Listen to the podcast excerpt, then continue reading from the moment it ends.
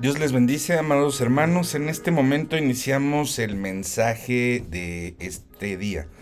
Y como siempre vamos a dar eh, el lugar de honor al Espíritu Santo y sobre todo pedir que sea nuestro amado Señor Jesucristo quien pueda estar aquí con nosotros en el mismo lugar que tiene en cada uno de nuestros corazones.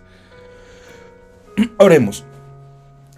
Bendito Padre Celestial, en este momento venimos delante de ti para solicitarte humildemente, Señor, que recibas nuestras oraciones y sobre todo las peticiones que nuestros corazones tienen para poder no solamente entender tu palabra, amado Padre Celestial, sino también poderla llevarla a cabo a través de nuestras vidas. Por eso te pedimos que seas de ayuda para discernir el mensaje y que podamos entender cuál es, amado Señor Jesucristo, el objetivo de tu mensaje en esta iglesia, que es una de las siete iglesias de escritas o descritas en el Apocalipsis y que comprendemos a través de esta iglesia de Éfeso que debemos tener una cierta cantidad de preceptos y unos puntos a mejorar como parte de esta iglesia eh, en general, porque recordamos que somos parte de tu cuerpo, amado Cristo, que tú nos has amalgamado en ti y que la iglesia de Éfeso también es parte de tu iglesia, es parte de tu cuerpo y debemos comprender cómo este mensaje nos va a ayudar a mejorar esas faltas que tenemos en cada una de nuestras iglesias y también en, las, en la iglesia del Espíritu Santo que es cada uno de nuestros cuerpos. Gracias por el mensaje que vamos a recibir de antemano. Sabemos que va a ser de mucha bendición para cada uno de nosotros.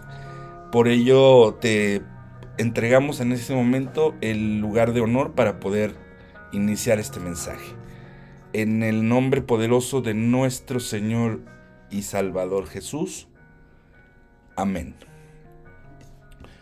Muy bien, pues ya escuchamos entonces que en la introducción o la oración principal hemos iniciado con el tema. El mensaje está dividido entonces en respecto a las siete iglesias que están descritas en Apocalipsis. En un momento leemos el ya el lo que es el la base escritural o la base bíblica que está en Apocalipsis capítulo 2 de los versículos 2 al 4.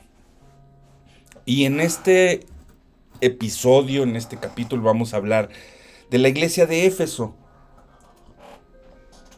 En un momento voy a darte alguna, algunos datos de introducción con respecto a la ubicación histórica y algunos más.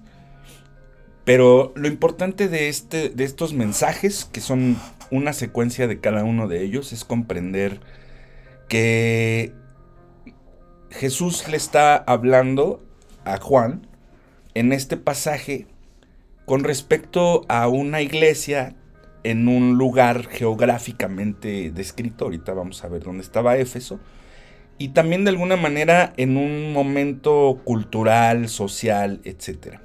Sin embargo, no solamente en ese punto de la palabra comprendemos que la definición de iglesia a través del apóstol Pablo en Corintios podemos comprender, ahora vamos a ver más adelante la base, la base o el fundamento bíblico de esto, podemos comprender que también somos la iglesia, cada uno de nosotros, tú que estás escuchando este audio y yo. Quiere decir que también de alguna manera no solamente habla de manera grupal o en, un, en una congregación, sino también habla de que tú como parte de, la iglesia del Espíritu Santo, del templo del Espíritu Santo, como lo explica el apóstol Pablo en Corintios, formas parte de la iglesia de Cristo. Entonces, de esta forma, también de manera material o física, es un mensaje dirigido a todos y cada uno de nosotros para que antes de que nuestro Señor Jesucristo venga, podamos corregir cada una de nuestras faltas y seamos, como dice el mismo apóstol Pablo, obreros aprobados que no son avergonzados. La base entonces bíblica es Apocalipsis capítulo 2, versículos del 2 al 4. Y la palabra de Dios dice así, yo conozco tus obras y tu arduo trabajo y paciencia, y que no puedes soportar a los malos. Y has probado a los que dicen ser apóstoles y no lo son, y los has hallado mentirosos, y has sufrido y has tenido paciencia, y has trabajado arduamente por amor de mi nombre, y no has desmayado. Pero tengo contra ti que has dejado tu primer amor. Vamos a ponerle pausa a la lectura bíblica en Apocalipsis 2 del 2 al 4, hasta aquí, hasta el 4. Y te platicaba entonces que Éfeso, en sus inicios, en la época pregriega, aproximadamente en el año 356 a.C., después de haber sido devastada, esta ciudad fue nuevamente reedificada en el año 144 después de Cristo y fue la capital de la provincia romana de Asia. Esta ciudad fue la habitación para el famoso templo de Artemisa. Quiere decir que la magia y la cuestión esotérica era muy llevada a la práctica en este lugar. Se practicaba y de alguna manera también se distinguía por sus papiros mágicos. Por ahí también vamos a hablar más adelante de, de los nicolaitas y la influencia que tenían de alguna manera en la iglesia o trataban de tener esa influencia. Pablo visitó en su segundo viaje misionero a Éfeso. Esto lo podemos leer con mucho detalle en Hechos capítulo 18 de los versículos 19 al 21.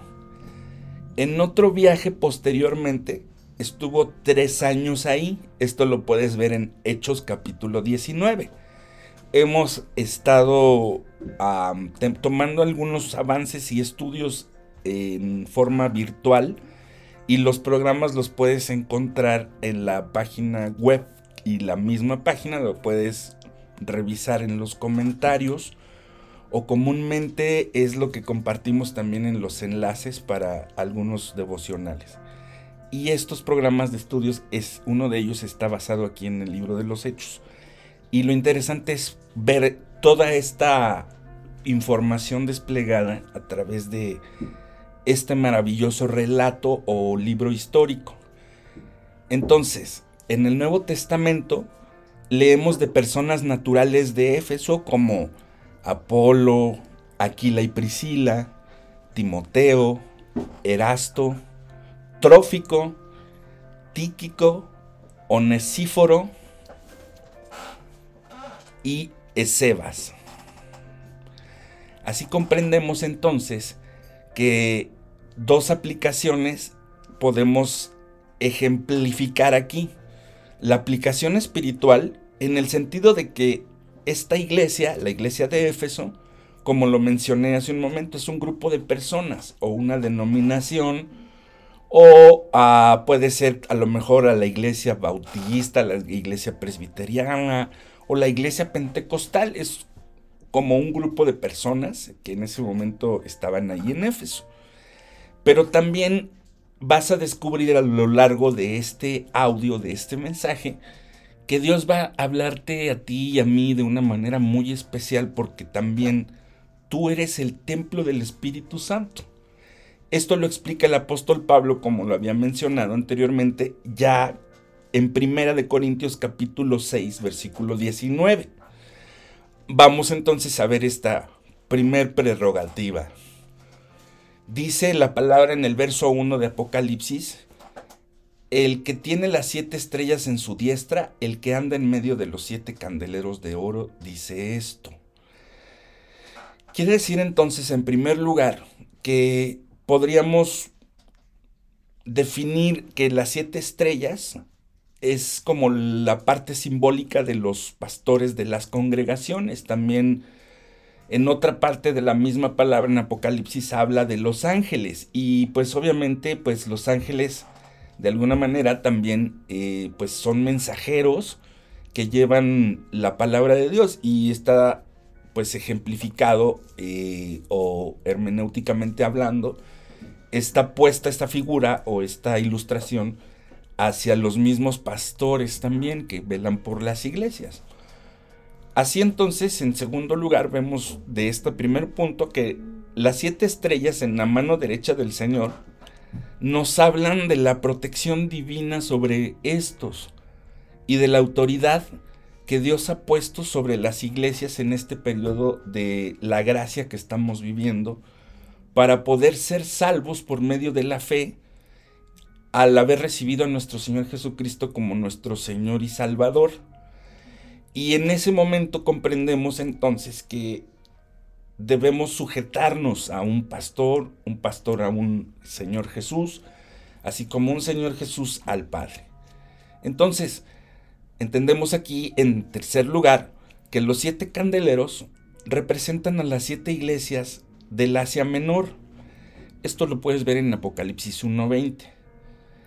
Entonces, el hecho de que Jesús ande en medio de los siete candeleros, como se describe en este pasaje, evidencia la parte donde tú y yo comprendemos que la Biblia dice que donde estamos reunidos dos o tres en el nombre de nuestro Señor Jesucristo, Él ahí está reunido con nosotros. Donde están reunidos dos o tres en mi nombre. Y esto lo puedes leer muy detalladamente en Mateo capítulo 18, versículo 20. Dice la palabra así, porque donde están dos o tres reunidos en mi nombre, ahí yo estoy en medio de ellos. Entonces, es básicamente el fundamento del entender que Jesús está siempre cerca de su iglesia, cuidando de cada uno de los integrantes de su rebaño. Entonces, esto nos indica en, este, en esta última parte del primer punto que el Señor tiene que ser el centro de la adoración en todas las iglesias. No el grupo de alabanza ni el pastor que predica muy bien o muy mal.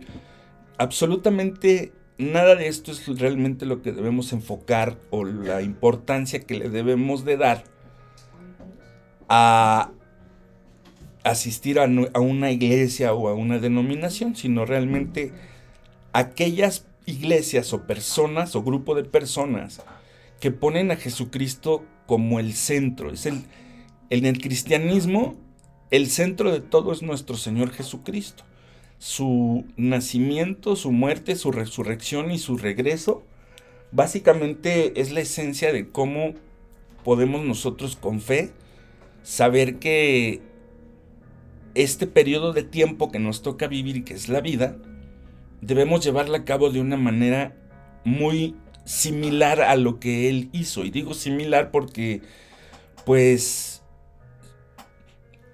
no hay eh, pues todavía una persona que pudiese ni siquiera asemejarse a los talones, digamos, ¿no? de nuestro Señor Jesús.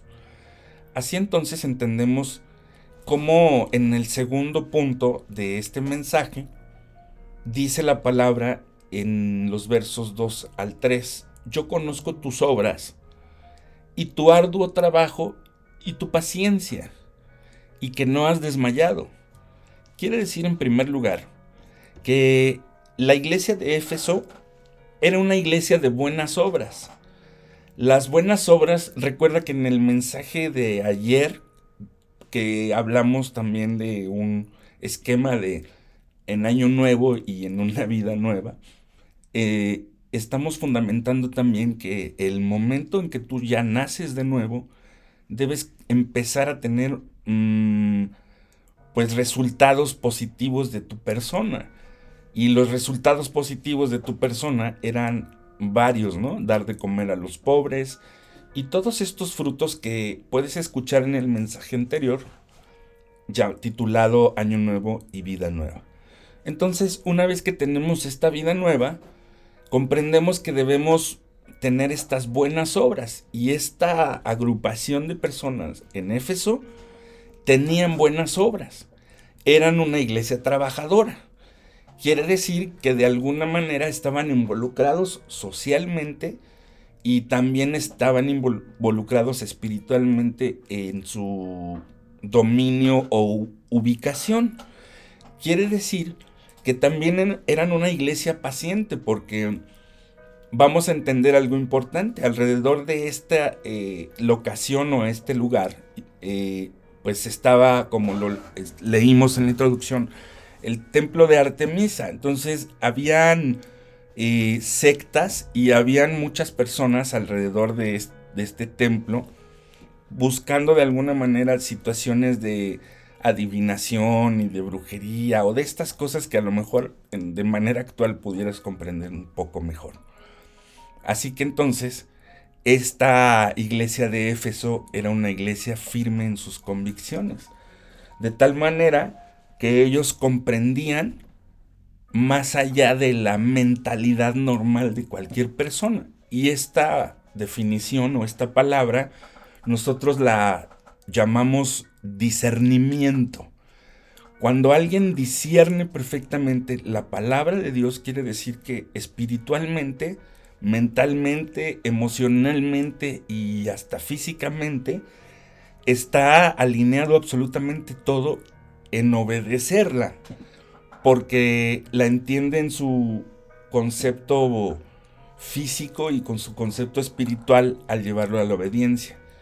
Entonces, esta era una iglesia que no comprometía sus intereses espirituales, que no trataba de tejer doctrinas que no debían ser. Y su problema realmente era que había dejado a su primer amor. O sea, cuando piensas que estás dejando de amar algo o a alguien, siempre recuerda todo lo bueno que ha hecho esa persona. En este caso, estamos hablando de que nuestro primer amor, dice la palabra, debe ser nuestro Señor Jesucristo. Entonces, cuando dejamos nosotros, como dice la palabra, no debemos dejar de poner los ojos en el autor y consumador de la fe, que es nuestro Señor Jesús. Entonces, naturalmente que pues esta iglesia se empieza de alguna manera a enfriar y como dice la palabra, ¿verdad? Que nos debe dar un corazón de carne. Entonces, es aquí donde comienza algo bien interesante, ¿no? Dice que era una iglesia también sufrida, o sea, que tenía paciencia, porque naturalmente que debió haber estado rodeada de mucha persecución y sobre todo pues como volvemos al punto de la pues quizá de la idolatría o de la pues muchas veces, por ejemplo, aquí en México las personas tienen mucha mucho apego tradicionalmente a estas cosas de las limpias y de leer las cartas y de este tipo de cosas que creo que les llaman trabajos o trabajos espirituales. Realmente desconozco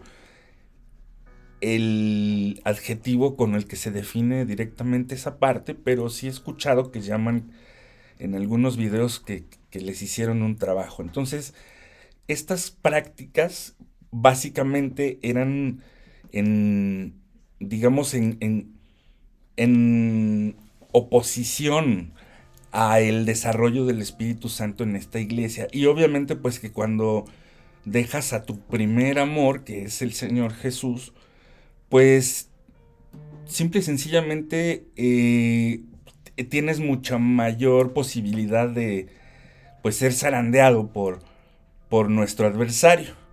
Así que como vemos que esta iglesia era una iglesia que trabajaba para la gloria del Señor, era una iglesia pues que perseveraba y no desmayaba, ¿verdad?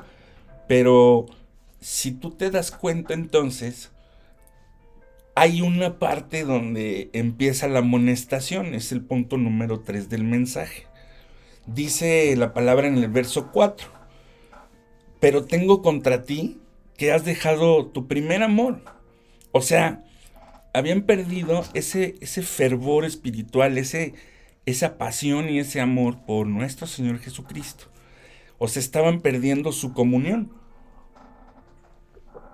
ya no había ese trato fraternal los unos con los otros. Y no sé si te suena de pronto algo muy similar, incluyendo ya en la parte virtual, como al principio, antes de que la pandemia nos llegara a, pues a cambiar todo el panorama, en un principio pues la iglesia se reunía, ¿verdad? Había iglesias muy grandes, muchas personas. Posteriormente las iglesias se cierran y la gente comienza a reunirse virtualmente. Nosotros continuamos reuniéndonos virtualmente también. Pero imagínate que tampoco virtualmente ahora muchas personas realmente tienen el fervor de reunirse y de servir a Dios. Es precisamente es la definición de estar eh, alejándote de tu primer amor, de perder esa comunión, esa relación personal con nuestro Señor Jesucristo, que no solamente es de los domingos, sino de todos los días. Así que podemos ver y entender pues que habían perdido esa pasión por, por Jesús. Vemos ya pasando al punto número 4 que dice nuestro Señor aquí, debes recordar, por tanto, de dónde has caído y arrepiéntete y haz las primeras obras, pues si no, vendré pronto a ti y quitaré tu, tu candelero perdón, de su lugar. Y esto lo dice el verso 5. Entonces, vamos a enfocar ya en este esquema o en este punto del mensaje lo que debemos ya hacer como, como personas responsables. Recuerda que eh, la misma palabra dice que debemos primero buscar la manera de sacar nuestra viga de nuestros ojos para poder entonces tratar de sacar la paja del, de nuestros, del ojo de nuestro hermano. Así comenzar todos y cada uno de nosotros, ahora sí como templos o como habitación del Espíritu Santo o como iglesia del Espíritu Santo. Debemos, debemos hacer un inventario cada uno de nosotros. Y este inventario es importante iniciarlo desde el fondo de nuestro corazón. Abrir nuestro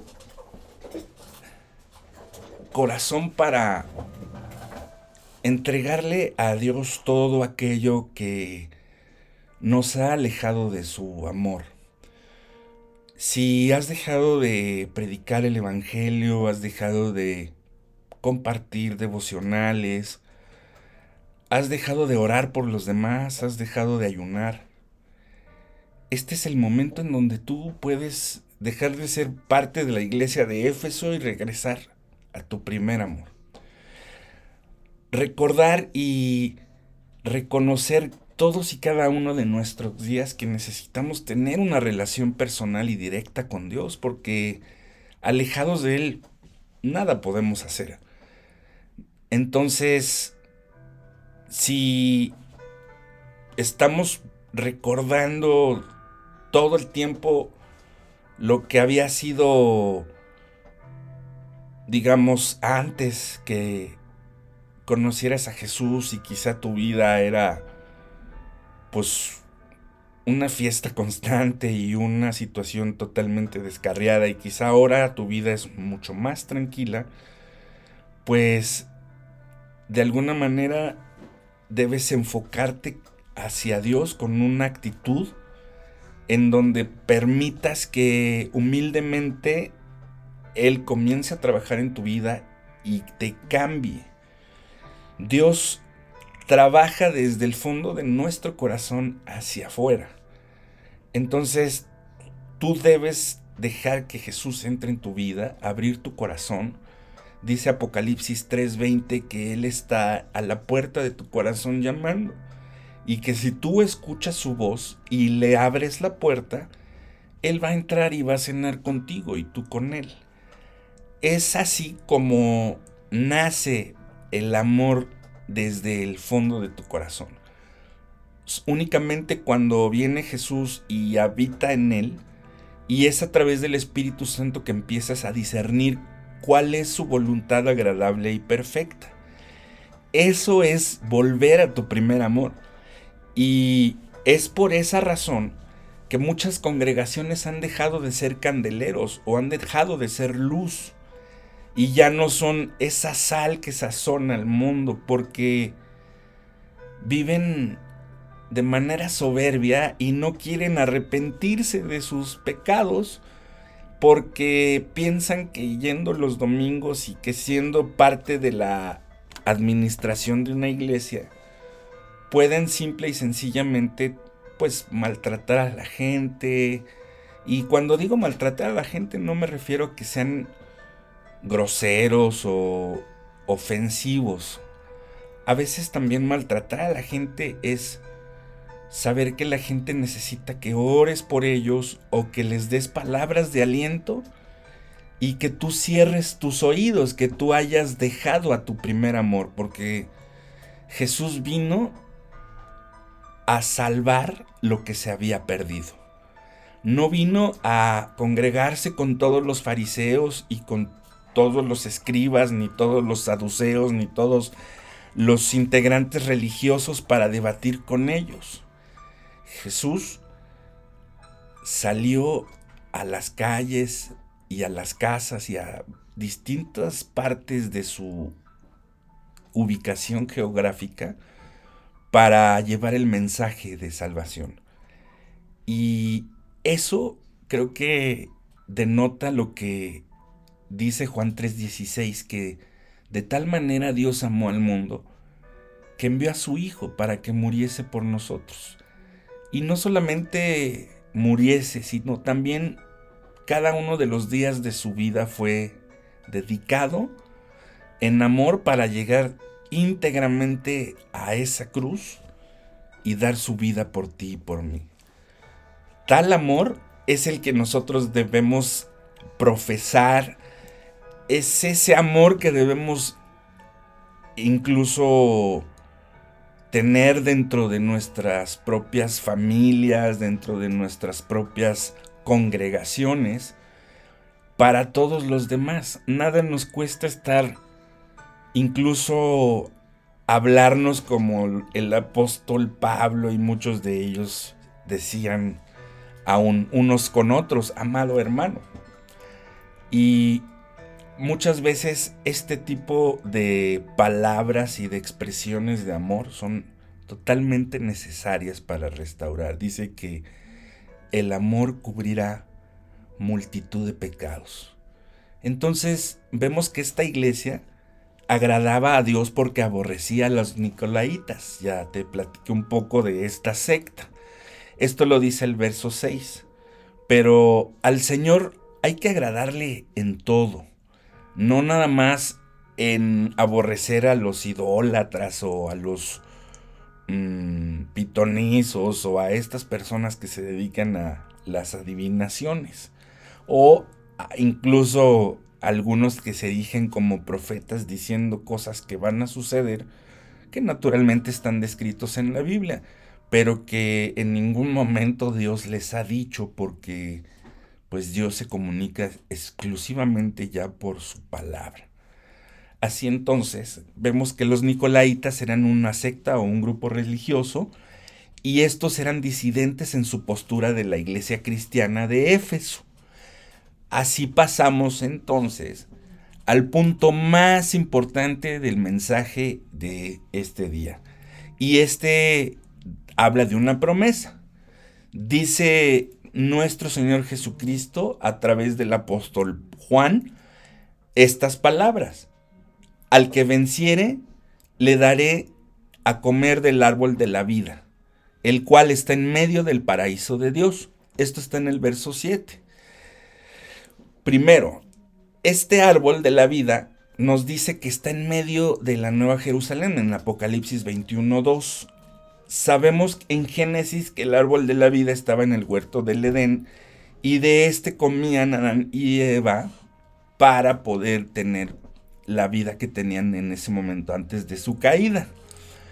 En segundo lugar, vemos que este árbol de la vida representa también la comunión que tenemos nosotros como creyentes a través de buscar la voluntad de Dios en, su reino y su justicia para que de alguna manera tengamos todo lo demás añadido y esto en este momento es pues el contexto de alimentos y de sustento. En el último punto de esta parte vemos que ese árbol nos habla de las bendiciones espirituales que Dios tiene para nuestra vida. Así que si tú como individuo estás viviendo algo parecido a lo que vivió la iglesia de Éfeso, después de haber tenido un año complicado de muchas situaciones espiritualmente difíciles, no te alejes de tu primer amor. Vuelve a tu primer amor y verás que Jesús va a restaurar tu vida y el Espíritu Santo te va a mostrar a través de la palabra de Dios cuál es su voluntad agradable y perfecta. Dice Romanos 12.2 que debemos transformar nuestro entendimiento, nuestra mente. ¿Y cómo hacerlo? Hemos mencionado entonces que estratégicamente Josué 1, 8 y 9 puede darte un panorama mucho más amplio de cómo puedes lograrlo. En conclusión, nunca es tarde para que vuelvas a tu primer amor. Ese primer amor donde le entregabas a Dios todos los días de tu vida en oración, en ayuno, donde le tenías en primer lugar en todo, donde amabas a las personas que necesitaban escuchar del Evangelio y les dedicabas, aunque sea unos minutos, para decirles que Dios les amaba tanto que les había enviado a su único hijo. Testificábamos de Jesús sin ningún temor. Estábamos completamente convencidos de que nosotros y nuestra casa teníamos que servir a Dios. Cantábamos en las iglesias de tal manera que hasta terminabas llorando en el suelo que Dios había tocado tu vida mediante el Espíritu Santo y ahora no puedes ni siquiera una sola alabanza cantarle a tu Dios, que es tu Dios vivo y verdadero. Así es como debemos entonces, amados hermanos, volver a nuestro primer amor. Y para terminar este momento, yo solamente quiero hacerte esta simple y sencilla pregunta. Si has conocido el amor, porque dice la palabra que el que ama es aquel que ha conocido a Dios porque Dios es amor, ¿por qué te alejaste de ese amor? ¿Te has dado cuenta que todo lo que te ha salido mal, todo lo que ha ido en tu vida de tropiezo tras tropiezo. Tú oras, tú ayunas, estás constantemente tratando de escuchar estos mensajes. A veces ni los terminas de escuchar porque simple y sencillamente no le has puesto ese amor y esa pasión que tenías cuando conociste a Jesús. Cuando todos los días de tu vida hablabas con Él. Cuando todos los domingos asistías a la iglesia, cuando buscabas la manera de servirle, y no importando si eras o no parte de alguna denominación, sino simple y sencillamente buscabas servir a Dios, y no en un templo, sino hacer galardones en el cielo, donde ni la polilla ni el orín corro. Oremos. Bendito Padre Celestial, en este momento, Señor, Venimos delante de ti pidiéndote perdón porque hemos desobedecido, Señor. Cuando tú nos das una instrucción o las que sean, Señor, y no las seguimos o las obedecemos, en ese momento, Padre, entendemos que estamos perdiendo la bendición que debíamos recibir porque nos alejamos de nuestro primer amor. Una vez que nos hemos conocido, que nos has rescatado y que así como incluso algunos como un servidor, como el hijo pródigo que regresó a casa, y tú nos recibiste, Señor, sin importar lo que hubiésemos hecho. Si en este momento, amado hermano o amada hermana, tú te has dado cuenta que te has alejado de tu primer amor, este es el momento en donde puedes volver a enamorarte de, tu Señor y puedes pedirle perdón por haberte alejado. Él nunca se alejó de ti, dice su palabra que Él no te dejará ni te desamparará. Así entonces, te pedimos perdón, amado Señor Jesús, porque pues te dimos la espalda o nos dimos la vuelta o simple y sencillamente dejamos de avanzar con amor y con esa pasión que al principio inundaba nuestro corazón por predicar tu evangelio, por compartir la palabra. Te pedimos perdón, Señor, por esta condición de pecado en la que nos encontramos alejado, alejándonos de tu amor, porque pues lejos de ti nada somos. Por eso venimos delante de ti diciéndote que hemos pecado contra el cielo y contra ti. Que nos perdones, que nos limpies con tu sangre preciosa y que el Espíritu Santo pueda ser de discernimiento hacia nuestras vidas para saber cómo es que debemos vivir en ese amor que eres tú, Señor. Gracias por todo lo que nos das en el poderoso nombre de nuestro Señor y Salvador Jesús. Amén.